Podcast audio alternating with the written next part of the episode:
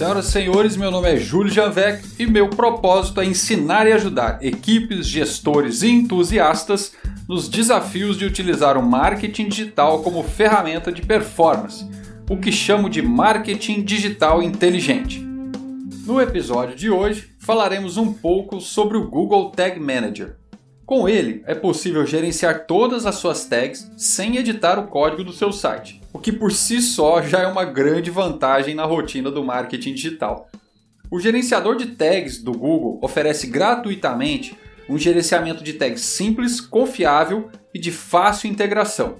O que antes demorava dias, às vezes semanas e até meses para executar e validar, agora é possível fazer em menos de uma hora utilizando o Google Tag Manager. Ele é organizado da seguinte forma: temos um perfil, que é onde encontramos uma lista com todas as contas vinculadas ao e-mail que você usou para criar o seu perfil no Tag Manager, tanto as contas que você criou, como as contas de terceiros compartilhadas com você.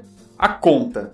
A conta é como se fosse a empresa, a razão social, a gestora de todos os containers que estarão vinculados ao seu site, loja, blog, aplicativo, hot site, enfim. Containers. Containers são os ambientes de implementação e gestão das tags. Cada container, teoricamente, representa um ativo online diferente. Um site, ou um aplicativo, por exemplo. Vamos supor que a minha empresa, Circulae Assessoria Empresarial, decidiu usar o Tag Manager. O primeiro passo seria criar um perfil com o meu e-mail corporativo, para que este perfil seja de propriedade da empresa e não de uma agência ou terceiros. Seguir com a criação da conta Circulae e dentro dessa conta criar os containers. Um container para o site institucional da Circulae, onde vamos configurar as tags do nosso site institucional, outro container para a loja virtual, onde trabalharemos as tags da loja virtual, e um terceiro container para o aplicativo da Circula-E, onde se encontrariam as tags e configurações para monitoramento do aplicativo. Ao criar o container, será apresentado para você uma tag ou código dividido em duas partes uma parte maior para ser inserida no topo da head ou cabeçalho e outra parte menor para ser inserida no body, ou como algumas plataformas chamam, rodapé. Se não é você quem vai fazer a implementação do Tag Manager, envie essas instruções para a equipe ou pessoa que criou seu site. Ela provavelmente saberá como fazer. Caso o código não apareça por algum motivo, basta acessar o menu Administrador na sua área de trabalho clicar em instalar o gerenciador de tags do Google e lá está o código. Agora vamos confirmar se a instalação do Tag Manager foi feita de maneira correta.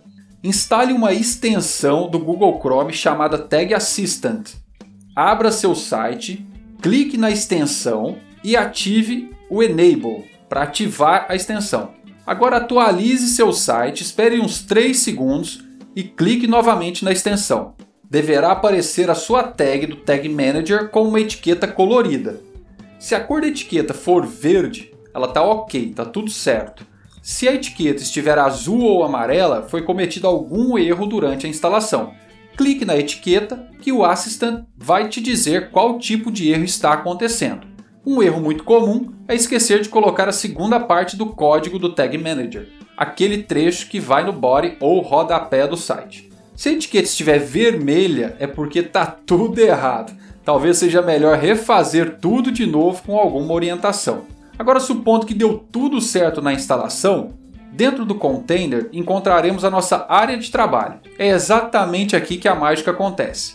No menu Administrador é onde você configura o seu container e gerencia os usuários e tipos de acesso que eles terão. Aqui você também encontra o código de instalação do Tag Manager.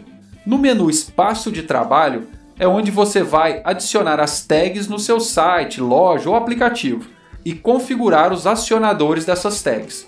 Os acionadores são tipo gatilhos, ou seja, são as ações que vão fazer com que as tags contabilizem os hits pré-determinados por elas.